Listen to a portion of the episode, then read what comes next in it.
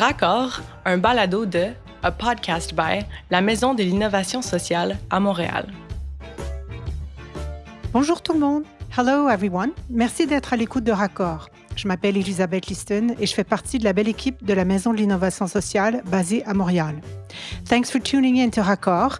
My name is Elizabeth Liston and I'm part of the wonderful team of the Maison de l'innovation sociale based in Montreal. In this episode, we will be asking if and how we can build bridges between Indigenous knowledge systems and science to help us fight climate change more effectively. Our guests are Deborah McGregor. She's an associate professor and Canada Research Chair in Indigenous Environmental Justice at York University in Toronto. Her research has focused on Indigenous knowledge systems. She also leads the Indigenous Environmental Justice Project. She is Anishinaabe from Whitefish River First Nation, Birch Island, in Ontario. We will also be talking with JC Chiblow, who is coordinator for the Indigenous Environmental Justice Project, as well as community engagement lead for Indigenous Climate Action. She is also Anishinaabe, but from Garden River First Nation in Ontario. To begin with, my colleagues and I at the Maison d'Innovation Sociale would like to acknowledge that the land on which we work on on a daily basis, known as Tiohtià:ke, is an unceded territory. We also acknowledge that the Kanien'kehá:ka Nation is custodian of its lands and waters.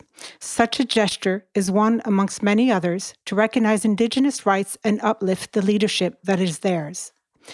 I am especially grateful to honor First Peoples, their relationship to nature and land, their rights, and their leadership in fighting against climate change. And mostly, I'm thankful to our guests for accepting to collaborate on this podcast. So thank you, Deborah, and thank you, JC, and welcome to Raccord.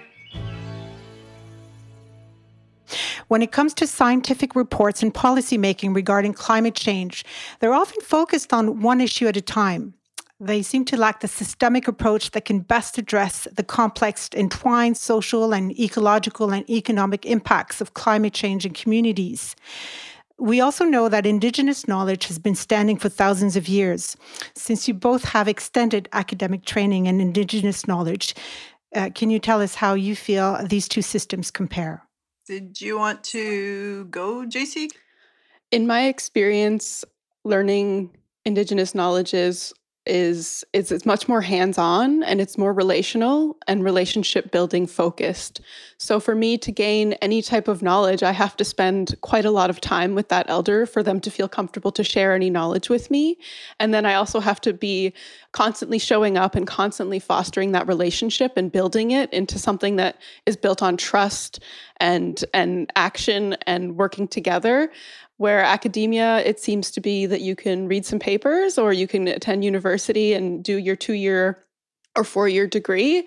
And it seems to be a little more individualistic when i find indigenous knowledge is is more holistic especially when it comes to working with with knowledge keepers in your community the land the, the the knowledge itself comes from the land and these people are just the vessels that share that knowledge with me and it's my responsibility to take my understanding of those teachings and apply it to my day-to-day life. I, I think probably the first thing to say is that indigenous knowledges have been around for thousands of years and they're their main purpose, the generation, the innovation of it, the, the mobilization of it, and the application of it was to support Indigenous societies to live sustainably. So, so these knowledge systems have been around for for a long time and always adapted to and adjusted to dramatic environmental change, which we we see in a lot of our stories. Um, Western science is more recent, and and I don't think that Indigenous peoples are saying that Western science isn't applicable or important. It's more that it's dominating the climate change discourse. The IPCC relies a lot on the peer reviewed literature.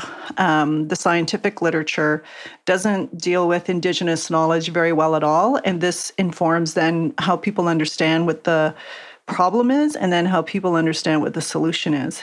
What we're finding is the techno scientific kind of approach to climate change solutions isn't working. Every report that comes out from the United Nations and, you know, um, scientists from around the world is pointing to the fact that the planet's in decline. So we need to look at kind of other approaches that supported um, sustainability. So, thinking about Indigenous knowledge as being part of systems that supported Indigenous societies is really um, important so that um, there isn't this compulsion, like a lot of managers and policymakers and scientists have, to try to extract this knowledge from um, from communities.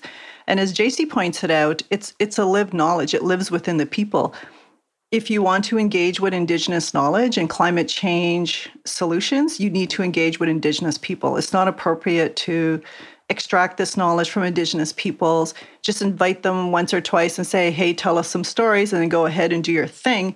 Indigenous peoples need to be involved um, all the way through the process because that's where the knowledge is contained within. And, and JC um, mentioned this. So it's, it's lived, um, it's within the people. And because it's ongoing and constantly innovating, that that engagement needs to be ongoing. Um, it just can't be a one shot kind of deal, and this is kind of what we often see. Um, see, so I think the indigenous knowledge also thinks long term solutions, at least seven generations ahead, um, as opposed to okay, let's see what we can do over the next 20 years and 30 years. Let's see if we can bring down CO2. It's a lot more broader than that. What kind of what kind of ancestor am I? Um, what am I going to be leaving for future descendants seven generations down the road? So it's got a different set of um, ethics in terms of um, the system itself and then how it would be applied. You, you've mentioned a lot uh, just in there. I was wondering if you could expand a little bit because you both seem to have, um, JC, with the work that you're doing with uh, Indigenous climate action and uh, which and the research you've done in the past as well can you tell me a little bit more about the role of elders with regard to traditional knowledge, like uh, with the Western concept or the mainstream lens on knowledge? You know, we open a book, we take the we take the knowledge, and we close the book. And you've mentioned that um, You've mentioned the richness of Indigenous knowledge, how it's transmitted orally, that it's not just consumed from a book, that there's a relationship behind it. And that's all very rich. It's something that's very important to say. But what I want to hear a little bit more about is the role of elders in relation to Indigenous knowledge. Yeah. So when I think of that kind of question and and the role of elders and indigenous knowledge is is they they do feel the need to share that knowledge but there has been a, quite a few instances and even in my own research I, I encountered this was that they were working with academics, even indigenous academics in this one particular case, and the person didn't take the time to maintain that relationship with the person with the knowledge keeper. He was also an elder, but he doesn't like to be called an elder, you know.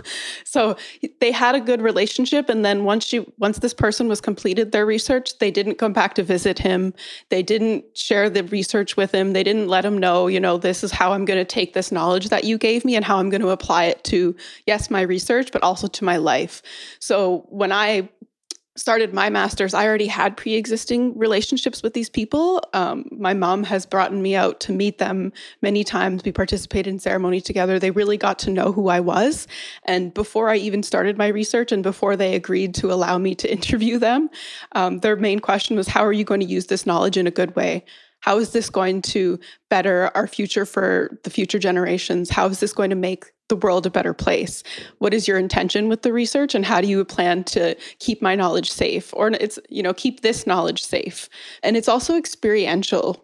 You know, I found I found that these people opened up a lot more to me when I actually went out and started helping them with things. So when I went out and started helping them gather rocks for the ceremony, or I started helping um, trap some animals or help them on the trap line, that's when they really started to open up because I was doing the actions that they were teaching me, and I was showing them that I was going to be using this for future generations to teach others, um, which was the goal of my research was to share that knowledge with youth in my community. So as long as we're transparent and honest about what our intentions are, and keep maintaining that relationship. I even still to this day, I still maintain those relationships with those people because they still continue to share knowledge even past my research phase and that's i think the most important thing is that it's a constant relationship that you have to put in the time to maintain in order to build that trust and build like a really healthy reciprocal relationship where i'm also giving things back to them because they're sharing so much with me and I think that's like the biggest part of the relationality in my mind for Indigenous knowledge, especially from elders and knowledge keepers. So we mentioned that colonial ways have brought on the climate problems that we're facing today. And I wonder Uh, seeing as uh, what JC just told us, I wonder if it's fair to ask Indigenous people to share their traditional knowledge so that the mainstream lens on climate change can be transformed more effectively. So I've heard you say, Deborah, in the past that Indigenous peoples have had to contort themselves to fit into the existing boxes as opposed to existing on their own terms. And that we need to ask ourselves how valorizing Indigenous knowledge affects Indigenous peoples and not just non Indigenous people. So, as Indigenous knowledge system experts, do you actually believe that bridges can be built between these two systems to help make climate actions more effective? I think I do. I mean, partly because that's a direction that's come from, and I think I'll just expand the concept too. It's not just elders, it's grandmothers, grandfathers, uh, traditional knowledge holder practitioners, um, holders, and keepers. So it could be they don't have to be kind of old to hold the knowledge. They could know a lot about uh, not a, know a lot about the land. Um, just building upon what JC talked about is what you see ongoing in in Canada and elsewhere is an ongoing tension. You see that in I don't know how many meetings I've been in where you know knowledge keepers, um, holders, and practitioners have said they're not getting it right. Look at the big mess they're making everywhere. And they're kind of frustrated with that because they have been sharing, but people haven't been ready to listen to it. People haven't been ready to accept how Indigenous peoples understand, live, and innovate and generate um, generate new knowledge. People don't actually want to make those kind of dramatic changes. The problem is people don't really know how to work with indigenous peoples to figure out the kind of space that they can they can dialogue and negotiate these kind of relationships. So there's a tension. So there's a tension between all these people who all of a sudden want the quick fix to solve this big, huge crisis that we're facing. They want Indigenous peoples to solve it, even though they're not the ones who caused it. They want them to just cough up the knowledge on demand um, and then apply it in ways that don't necessarily make sense. And these are even among allies. And at the same time, because of, of what JC pointed out, Indigenous peoples have seen their knowledge exploited. People haven't used their knowledge. They've been sharing it for decades. This isn't new. People just haven't been kind of ready to hear it. Um, and so sometimes they're they need they feel they need to protect it.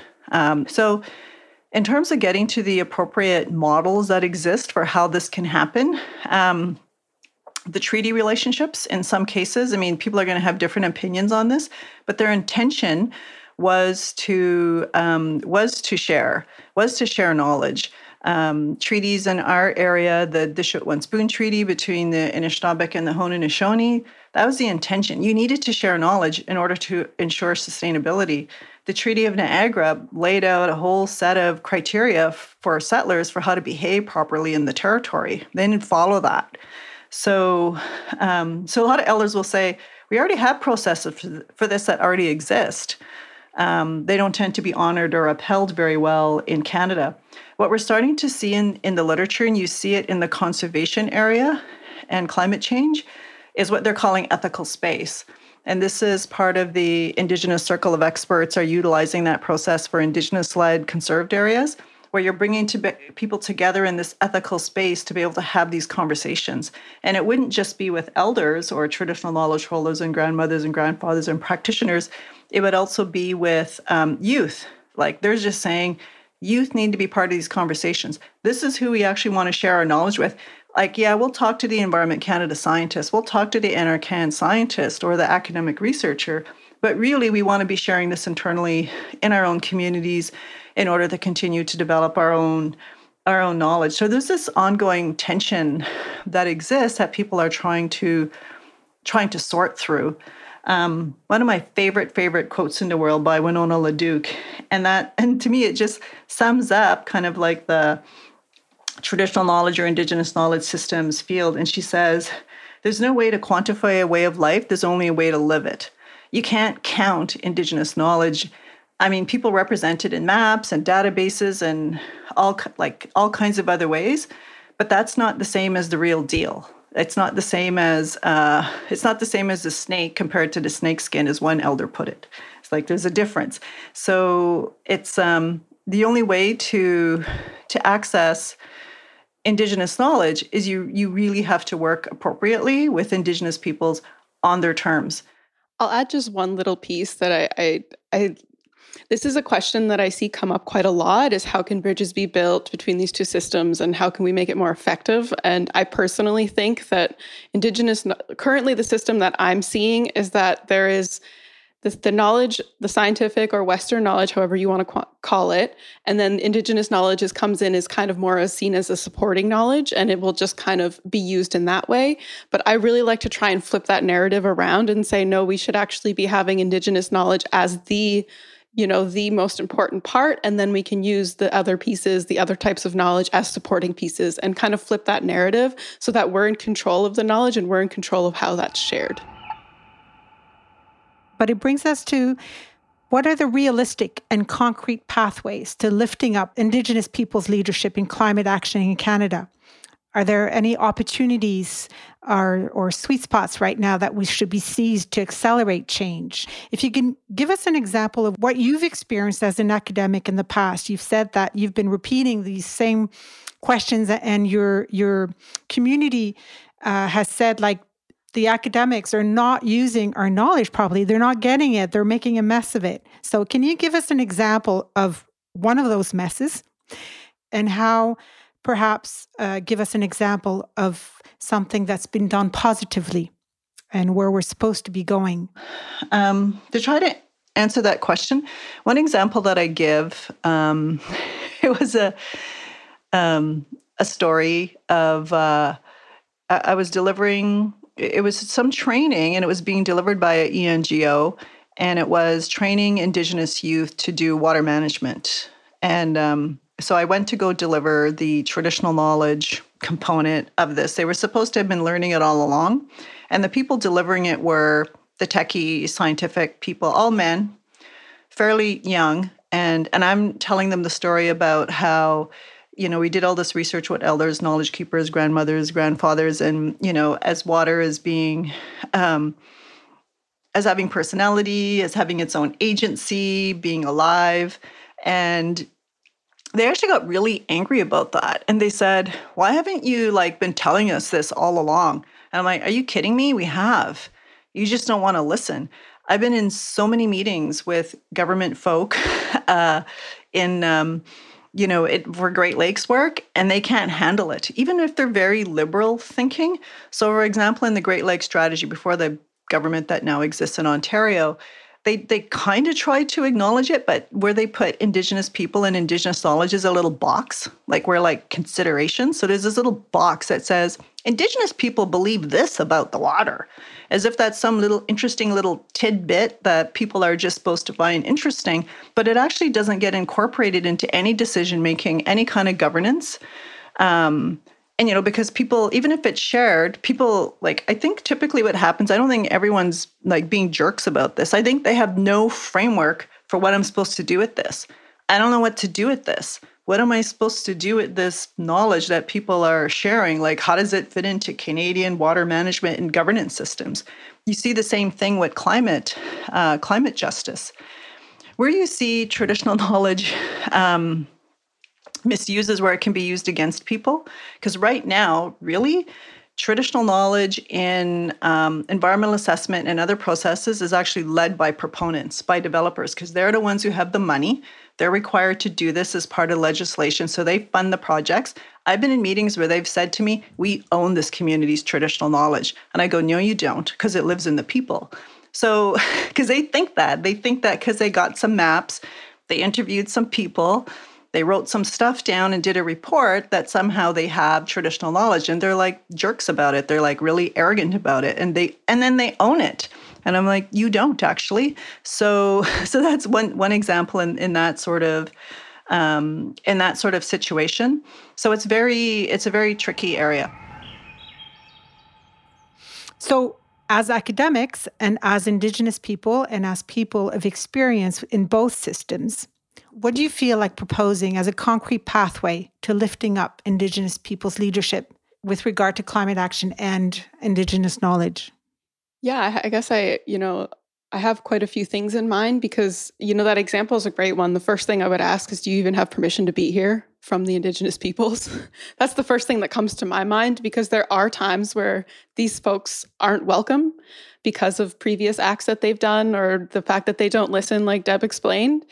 Um, but for people that are doing that kind of research and they don't know what to do or they're trying to fit it into a box and not giving it full significance, that's when you really need to have a good relationship with Indigenous people persons but also you need to pay them for their time. I just you need to compensate them fairly because if you're extracting that knowledge or if you're going to them and saying how do i include this in my report in a good way you should definitely be con- compensating them for their experience, their their knowledge, and their expertise because they are experts um, in this in this these kinds of things. As for opportunities to seize um, or to uplift Indigenous people's leadership in climate action in Canada, if you have um, if you're one of those privileged folks that have the extra money you can definitely donate to frontline grassroots organizations and organizers or you know of course i'm going to put the plug for indigenous climate action but there are a ton of other ones that are working a frontline work that are actually doing the work to defend the land and they're putting their bodies on the line they're putting their health on the line. And some of those examples are you know the wet'suwet'en are still de- dealing with the rcmp invading their territory and the pipeline going through that's still happening in the area that i'm in right now. Kanesatake is still having issues where the Oka crisis happened. They're still fighting for that land and for their rights. So, you know, following these kinds of things on social media, sharing them, raising awareness, this is how you prioritize Indigenous voices in the movement. Because if you're really uplifting and supporting Indigenous peoples, you would be letting them do the speaking for themselves and allowing them to be the people to be explaining what's going on and why this is this isn't a good thing or why it's important for these things to not happen on their lands. And there's there's tons, you know, there the Mi'kmaq issues with the fisheries that just happened this year. There was also um, the 1492 land back lane, which was in Six Nations territory. There's so many examples where Indigenous peoples are fighting for their rights and are exerting their sovereignty, but are being challenged by the Canadian government or the Canadian policing systems.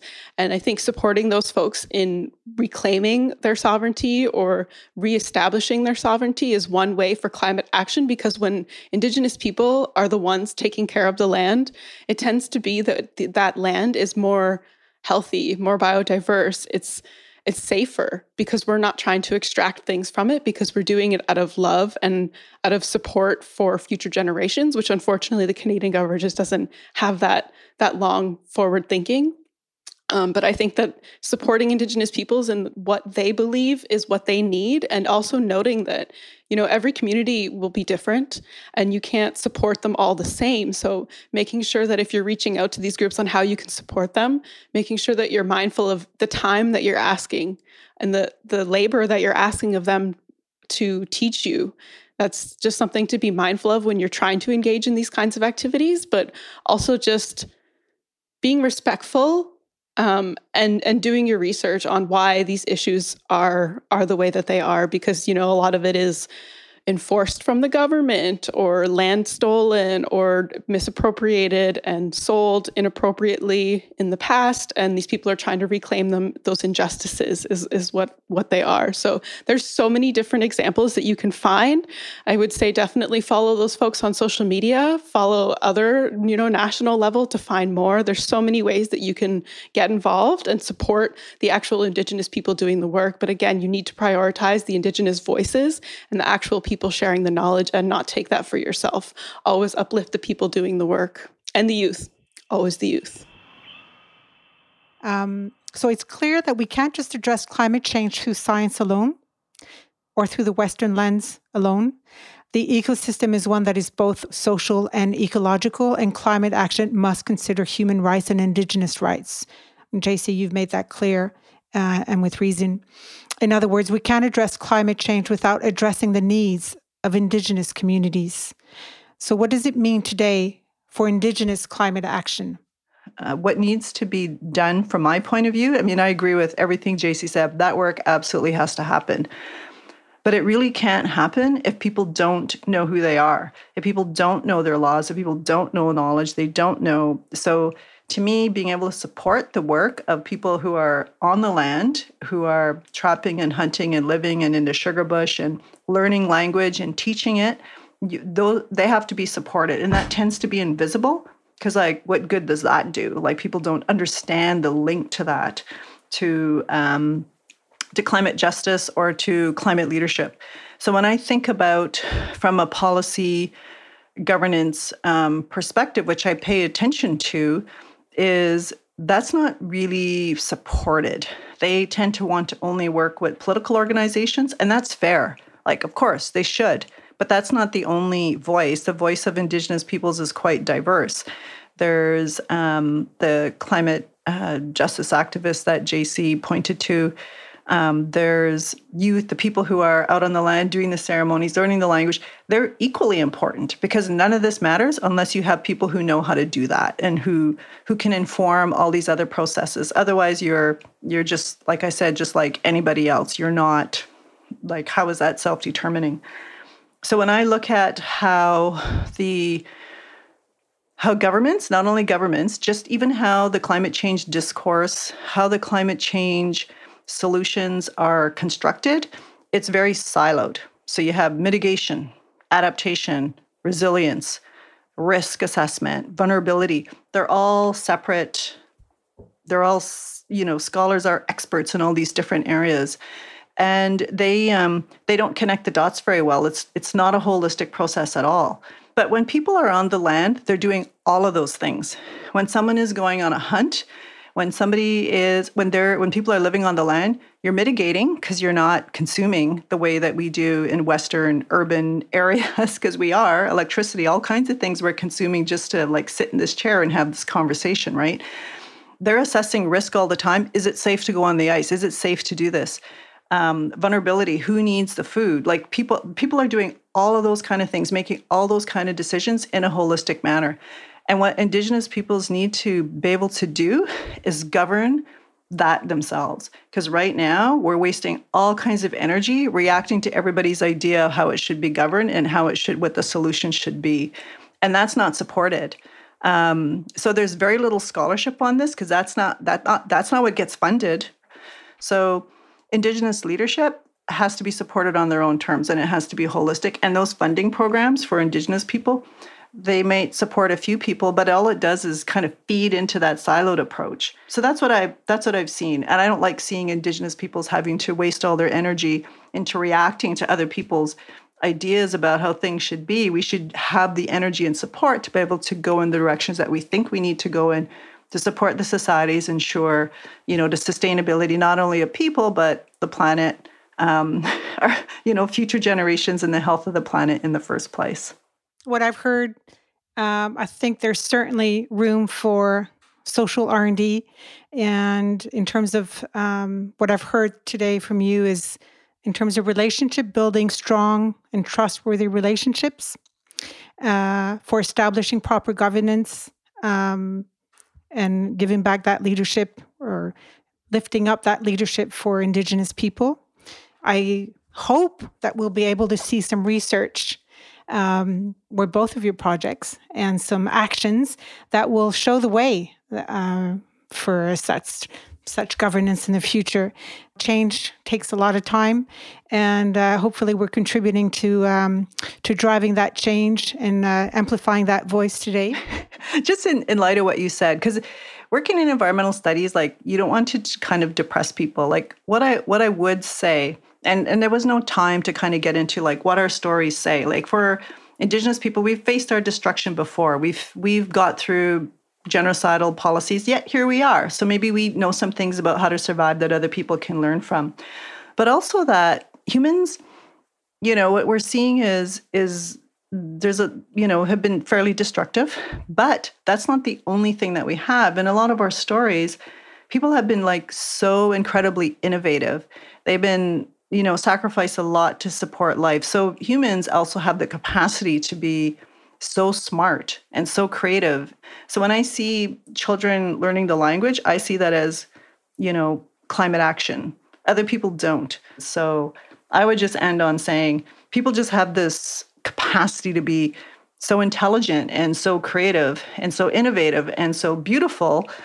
And that's the energy that we need to tap into. And we don't do that enough. Thank you so much to both of you. Beyond the importance of respecting Indigenous rights, speaking with you today reminds us how social innovation can help us address those wicked problems such as climate change and systemic racism and inequalities, and help us enhance how we live together. It's an approach that opens us up to different perspectives and brings us to look at systemic problems from the lens of the people who are experiencing them. It also helps us implement solutions that emerge from those very same communities, which is precisely what Indigenous peoples have been asking and are still asking. So again, Miigwech, Deborah, and JC, merci mille fois. If you want to dig deeper into this issue, look for Raccord number 7 on our website, www.mis.quebec. We'll make sure to add the links to the Indigenous Environmental Justice Project, which is led by Deborah McGregor, as well as the Indigenous Climate Action website, where JC Chiblow works. So please share this podcast. Merci de partager. À la prochaine. See you next time.